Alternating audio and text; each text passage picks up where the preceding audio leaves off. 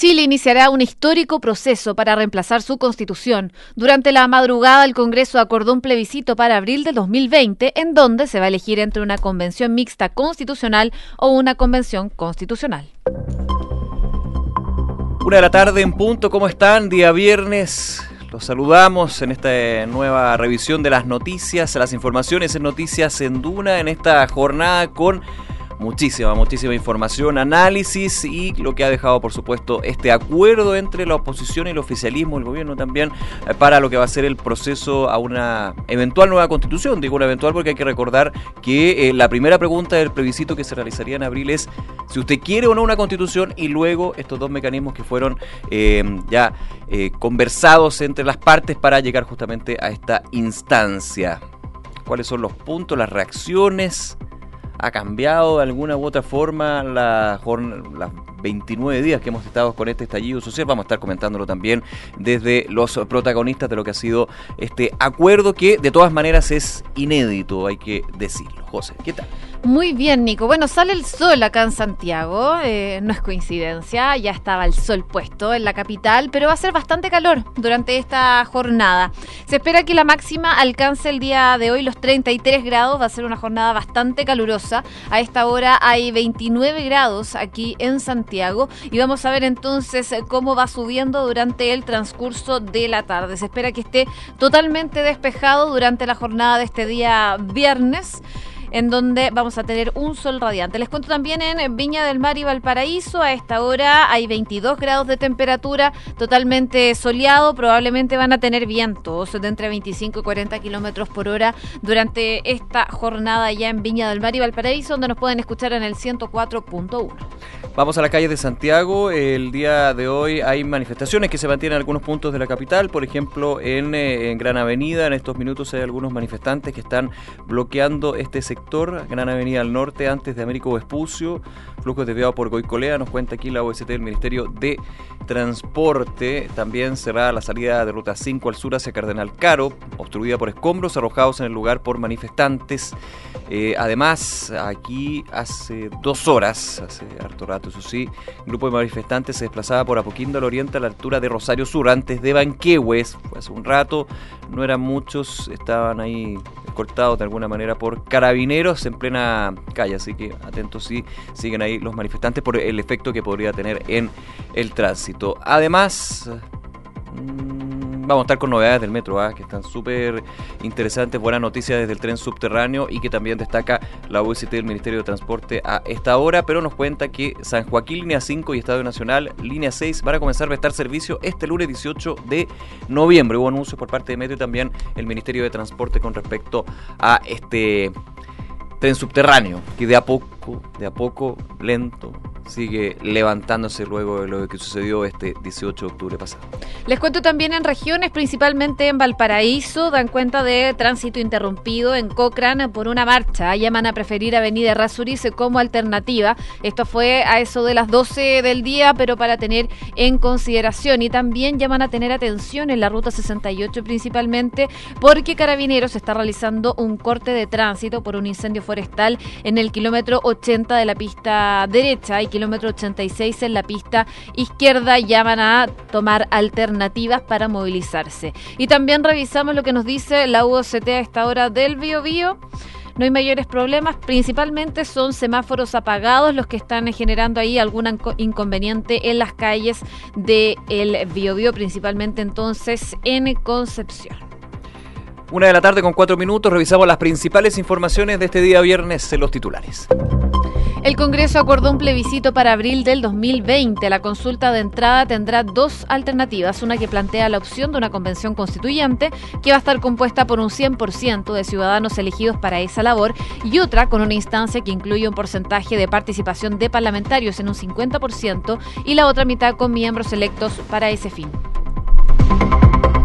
Tanto, los alcaldes suspendieron temporalmente la consulta por una nueva constitución tras el histórico acuerdo de las fuerzas políticas. La decisión fue informada por la Asociación Chilena de Municipalidades que señaló que se va a reorientar la consulta a temas sociales.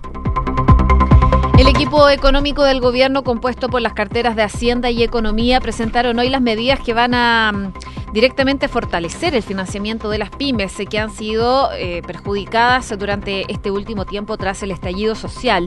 Según ambos ministerios, van a ser 7.400 millones de dólares para capitalizar estas empresas y desde el Ejecutivo explicaron que esta iniciativa permite a las empresas poder acceder a créditos para enfrentar la crisis en pequeñas y medianas empresas. La vocera de gobierno confirmó hoy la salida de Luis Masferrer como director de la Agencia Nacional de Inteligencia, la ANI. La salida se da luego a la serie de cuestionamientos a la entidad por no haber previsto levantamiento social en el país, que terminaron con estaciones del metro y buses quemados, entre otros daños. Esta mañana se llevó a cabo la formalización del ex ministro de la Corte de Apelaciones de Rancagua, Marcelo Vázquez, quien está siendo investigado por delitos contra la probidad y quien ya fue removido del Poder Judicial hace un par de meses. La Fiscalía Sur le imputó al removido juez los delitos de tráfico de influencias, incremento patrimonial injustificado, negociación incompatible y fraude procesal. Se lo adelantábamos, este lunes Metro sumará cinco nuevas estaciones a la línea 4 que funcionará hasta Plaza de Puente Alto. Las estaciones Vicuña Maquena, Vicente Valdés, Hospital Sotero del Río, Las Mercedes y Plaza de Puente Alto van a comenzar a funcionar el lunes a partir de las 6 de la mañana. En Noticias del Mundo, Evo Morales convocó a las Fuerzas Armadas para luchar con el pueblo y reiteró el pedido de una intervención del Papa Francisco. El ex mandatario boliviano asilado en México señaló que los subalternos a los comandantes se rebelaron. Confío en que la Iglesia Católica va a interceder también en la crisis, dijo Evo Morales. Venecia volvió a inundarse a tres días de alcanzar la marea récord. Como parte de las medidas para cuidar la emblemática Plaza San Marcos, el alcalde Luigi Brugnaro pidió a la policía que cierre los accesos al lugar. La autoridad dijo que se estiman daños por valor de cientos de millones de euros y atribuyó la situación dramática de la ciudad al cambio climático. Y el presidente de Estados Unidos, Donald Trump, acudió al Tribunal Supremo para mm, mantener en secreto sus impuestos. El caso podría servir para determinar hasta dónde llega la inmunidad penal del presidente mientras esté en el cargo. Bien, vamos eh, con la revisión de las principales informaciones y claramente lo que fueron estos dos días de maratónicas jornadas de conversaciones, negociaciones, salas separadas entre oficialismo y oposición, eh, la crítica también que se dio desde eh, el lado más de izquierda del Congreso, especialmente en el Partido Comunista, el Frente Regional Verde Social, entre otros, ha sido parte de la novedad que se conoció pasada a las 2 de la mañana. Finalmente se firma este acuerdo de entendimiento borrador previo, como usted quiera decirlo, para lo que va a ser un proceso hacia una eventual nueva constitución.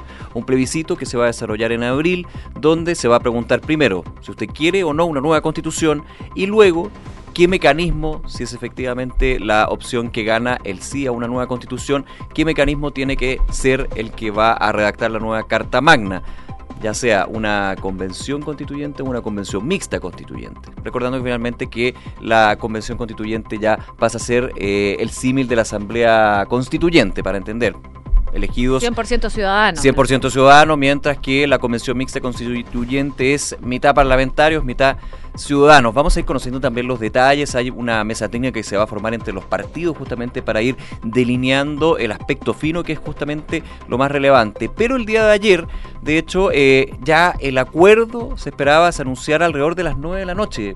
Recordemos que ya el día anterior había habido un previo acuerdo, finalmente la contrapropuesta de Chile Vamos con los porcentajes y el mecanismo. No gustó la oposición, toda la tarde en conversaciones, cediendo, entregando de aquí para allá. Y a las 9 de la noche se esperaba un pronunciamiento, ¿ah? pero todo se derrumbó en un minuto, todo se derrumbó, finalmente pasada las 2 y media de la mañana eh, terminan con este acuerdo donde principalmente la gran piedra de tope era eh, el punto de los quórum muy importante evidentemente cuando hablamos de cambios eh, a las leyes, pasar de los tres quintos a los dos tercios, un tema evidentemente que sigue bien presente en lo que son las reacciones y el análisis ya en profundidad de este acuerdo por la paz y una nueva constitución que fue entregado el día de ayer por los presidentes de partidos y los parlamentarios de ambos lados. Así es, vamos al proceso específicamente, porque la idea es realizar este plebiscito que va a ser en abril del próximo año, del 2020, y ojo que va a ser con voto voluntario, y que cualquier acuerdo al que llegue esa instancia para elaborar la nueva constitución va a requerir este apoyo, como tú mencionabas, Nico, de dos tercios de sus miembros. Los términos pactados consideran también que los miembros a elegir van a ser escogidos junto a los comicios municipales y de gobernadores, es decir, ya para octubre del año 2020, manteniendo también este voto voluntario, y una vez cumplida esa etapa, se da un plazo de hasta nueve meses para poder redactar este nuevo texto constitucional que va a ser prorrogable una sola vez y por tres meses. La cantidad de integrantes va a ser definido entonces por una comisión técnica que va a ser designada por los partidos de manera paritaria entre la oposición y el oficialismo y posteriormente entonces se va a realizar este referéndum ratificatorio cuando ya tengan entonces elaborada esta nueva constitución para aprobar o rechazar lo que va a ser esta elaboración de la nueva constitución. Y ojo que ahí va a ser obligatorio. Ahí está la diferencia con el plebiscito de entrada, como se llama, que va a ser con voto voluntario. El plebiscito al final del proceso va a ser con un eh, voto obligatorio. Obviamente va a ser interesante ver cuáles son los grados de participación y también de abstención. Hay muchos que ya están tomando lo que son las cuentas del el proceso municipal, parlamentario y presidencial anterior pero hay algunos expertos que dicen estamos en una situación completamente distinta, porque aquí estamos hablando de un plebiscito, estamos hablando de una eventual nueva constitución Claramente podrían haber diferencias o mantenerse así. Vamos a tener que ver qué pasa con esto. Han habido reacciones, de hecho, los ministros del gobierno, bueno, luego de que ayer se hiciera esta imagen bien inédita entre gran parte de los parlamentarios del Congreso presentando este acuerdo por la paz y la nueva constitución, eh, eh, estuvo también, hubo declaraciones desde el Palacio de la Moneda, bien tarde, ¿ah? del ministro del Interior Gonzalo Blumer, junto al ministro Ward y la ministra Rubilar, valorando este acuerdo. Eh, se ha mencionado que desde la moneda seguían con mucha atención el ministro Blumel, de hecho fue uno de los eh, puentes entre el Ejecutivo y el Parlamento para ir acordando posiciones y em, se espera que, se espera, lo, por lo menos lo que yo he podido escuchar y leer, que el presidente Piñera podría entregar una declaración en el día respecto a esto. Habrá que ver, de hecho la estrategia era justamente que el presidente Piñera no entregara una declaración al respecto porque había que centrarse más bien en los actores políticos, hacer un poco la, diferencia en lo que ha sido esta situación y también hacer un punto desde que el Ejecutivo fomenta lo que puede ser una nueva eh, el proceso para una eventual nueva Carta Magna, que la ciudadanía elija, pero eh, que evidentemente también está enfocado en otros temas como la agenda social y la agenda de seguridad. Ojo que aquí hay también análisis políticos de que, que son inevitables, digamos, a esta altura, de quién ganó y quién perdió. Por ejemplo, el gobierno ganó o perdió. Muchos dicen que perdió en términos de que se había propuesto inicialmente una convención, un congreso constituyente, es decir, solamente parlamentarios y simple visito de entrada. Obviamente esto eh, cambia de rajatabla porque no va a haber Congreso Constituyente solamente parlamentarios, sí va a haber un plebiscito de entrada. Hay algunos también análisis que dicen, bueno, aquí es parte de la negociación. Uno llega con un techo, con un piso y tiene que entrar a encontrar puntos medios. Eso por un lado. También eh, desde los partidos de Chile Vamos, eh, una pugna puntos de vista que fueron mostrándose bastante distintos entre Renovación Nacional y la UDI. Por ejemplo, se habla de que la UDI aquí podría ser uno de los que más cedió o los que tuvo que ceder. De hecho, fue reconocido por eh, los presidentes de los partidos de oposición de alguna manera mostrando el punto positivo. Aquí la UDI eh, fue la que más tuvo que ceder y finalmente llegamos a un acuerdo.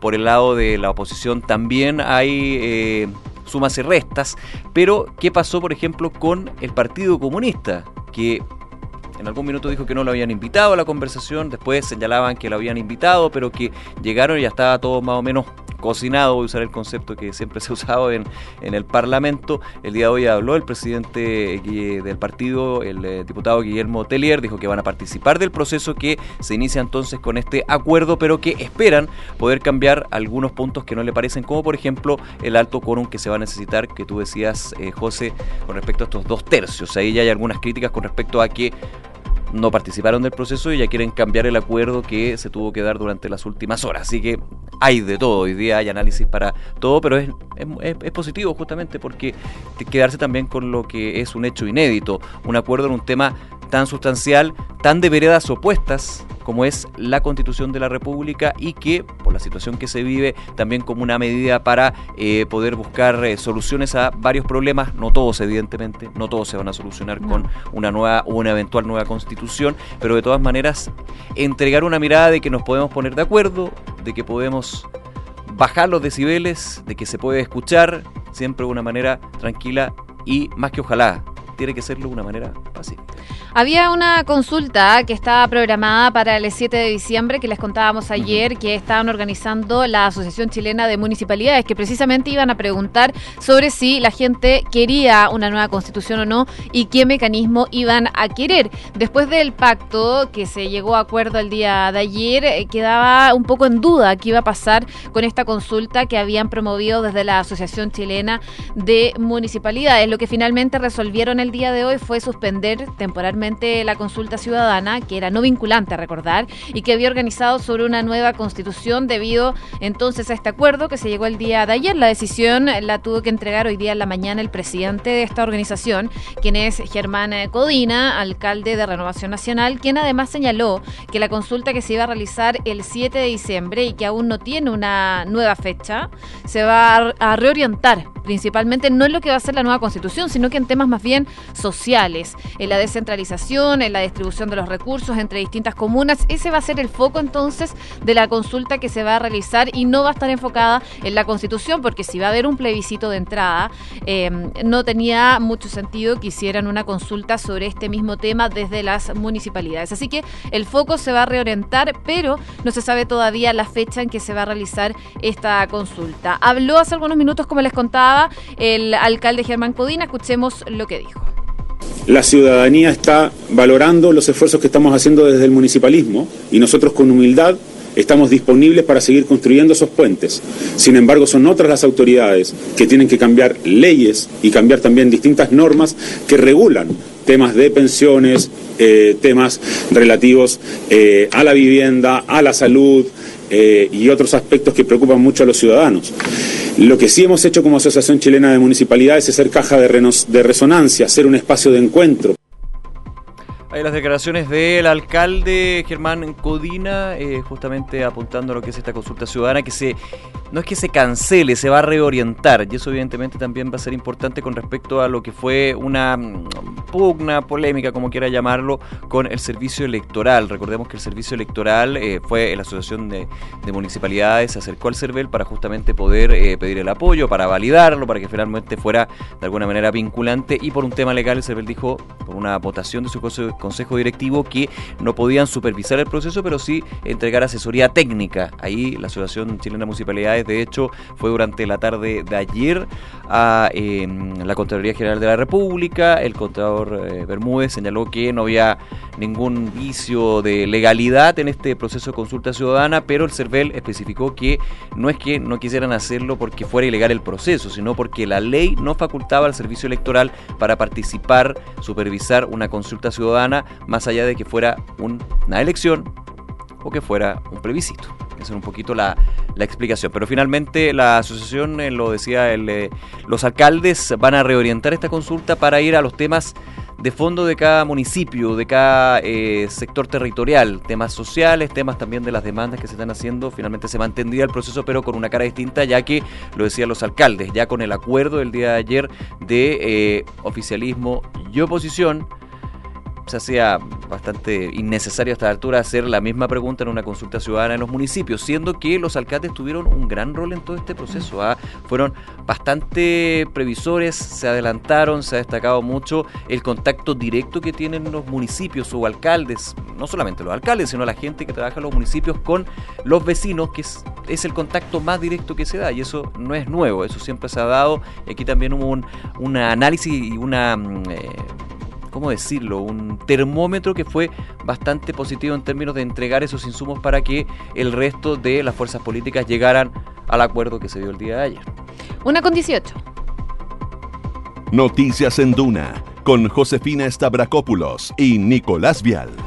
Y hay informaciones también en el ámbito económico porque el Ministerio de Hacienda anunció hoy día un pack de medidas que tiene por objetivo poder garantizar un mayor acceso al financiamiento a las personas y también, por supuesto, a las pymes debido a toda esta crisis social que estamos viviendo en el país. Esta iniciativa, por supuesto, se enmarca en estos efectos negativos que ha tenido principalmente para las pequeñas y medianas empresas estas manifestaciones que se extienden ya por casi un mes y que, por supuesto, están eh, dejando consecuencias. Y en esa misma línea, entonces, el ministro de Hacienda ingresó hoy a la Comisión de Hacienda de la Cámara de Diputados con discusión inmediata un proyecto de ley para poder capitalizar el Banco de Estado por 500 millones de dólares. Esta inyección de recursos va a tener entonces el objetivo de poder asegurar el acceso a financiamiento por parte de las pymes a través de nuevos créditos o reprogramaciones. Escuchemos lo que dice, estamos, eh, escuchemos lo que dice el, el ministro de Hacienda, Ignacio Briones y he venido a este Congreso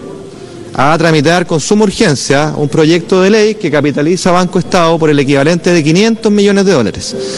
Esto va a, permitir a través de Banco Estado apalancar nuevos recursos de crédito por aproximadamente 4.400 millones de dólares que de otra manera no hubieran estado disponibles para aquellos que tienen necesidades de crédito en estos momentos.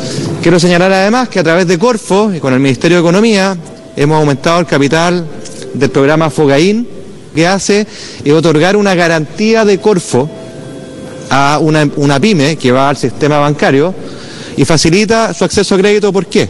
Porque cuando una institución tiene que prestarle plata a una persona, a una pyme, dice, bueno, la duda básica es, ¿mira a pagar o no mira a pagar? ¿Qué es lo que hace Corfo? Dice, mire, no se preocupe, porque yo voy a poner una garantía al Estado de si él no paga, yo pago. Hay las declaraciones del ministro Ignacio Briones que ha sido bien categórico en su análisis cuando se habla de un eventual desempleo que llegaría a un 10%, una contracción económica y más allá de las cifras, el problema que se está generando para las pymes, para el comercio, para distintos sectores como por ejemplo el turismo, que es evidente por esta situación de estallido social por más de 28 días. Es un elemento evidentemente que está dentro del análisis. El eh, ministro de Hacienda ha señalado que si Chile está a media máquina, en la economía anda a media máquina y eso evidentemente hace que las proyecciones sean a media máquina, es un 2 más 2, digamos, no, no, no, no hay que ser físico nuclear o experto en economía para llegar a esa conclusión. Y en ese sentido es relevante también eh, apuntar a lo que ha sido el día de hoy tras el acuerdo, porque por ejemplo, los mercados bursátiles tienen mucha conexión con eh, los temas políticos. La bolsa ha estado subiendo el día de hoy cerca de 6% y el dólar, tras una ampliación de las medidas del Banco Central, también ha tenido un efecto hoy día a la baja. No eh, radical con respecto a lo que ha sido el alza, superando ayer los 800 pesos, pero sí. Hay informaciones eh, en otro punto de Santiago a esta hora. Así es, Haroldo Brito, desde la Corte Suprema, el presidente de la Corte Suprema, da declaraciones sobre este acuerdo que se llegó el día de ayer en el Congreso. Escuchemos de estas eh, jurisdicciones eh, por la situación del país. Eh, ese es el, eso es la motivación, por cierto, evidente. Esa, esa, es la motivación.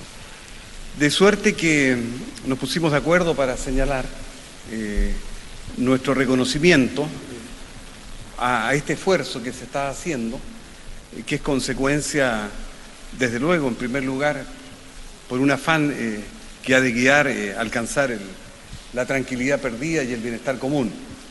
Así lo entendemos. Y entendemos también eh, eh, que es eh, consecuencia del diálogo del que hemos hablado ya en otras ocasiones. Y, en, esas, en esas condiciones nos pareció de, toda importancia, de toda significación, en que estos tres órganos jurisdiccionales destacaran ese esfuerzo que está encaminado, está dirigido alcanzar soluciones eh, a la crisis. Por eso que eh, eh, aquel acuerdo obtenido recién anoche de caminar hacia una a la discusión de una nueva constitución política nos pareció, como decía, particularmente importante y, por cierto debía también merecer la atención de estos dos tribunales y hacer presente al país en, en este señalamiento de, un hecho eh, que es diálogo. Eh, nos parece que el diálogo es lo productivo y, por lo mismo eh, quisimos resaltarlo.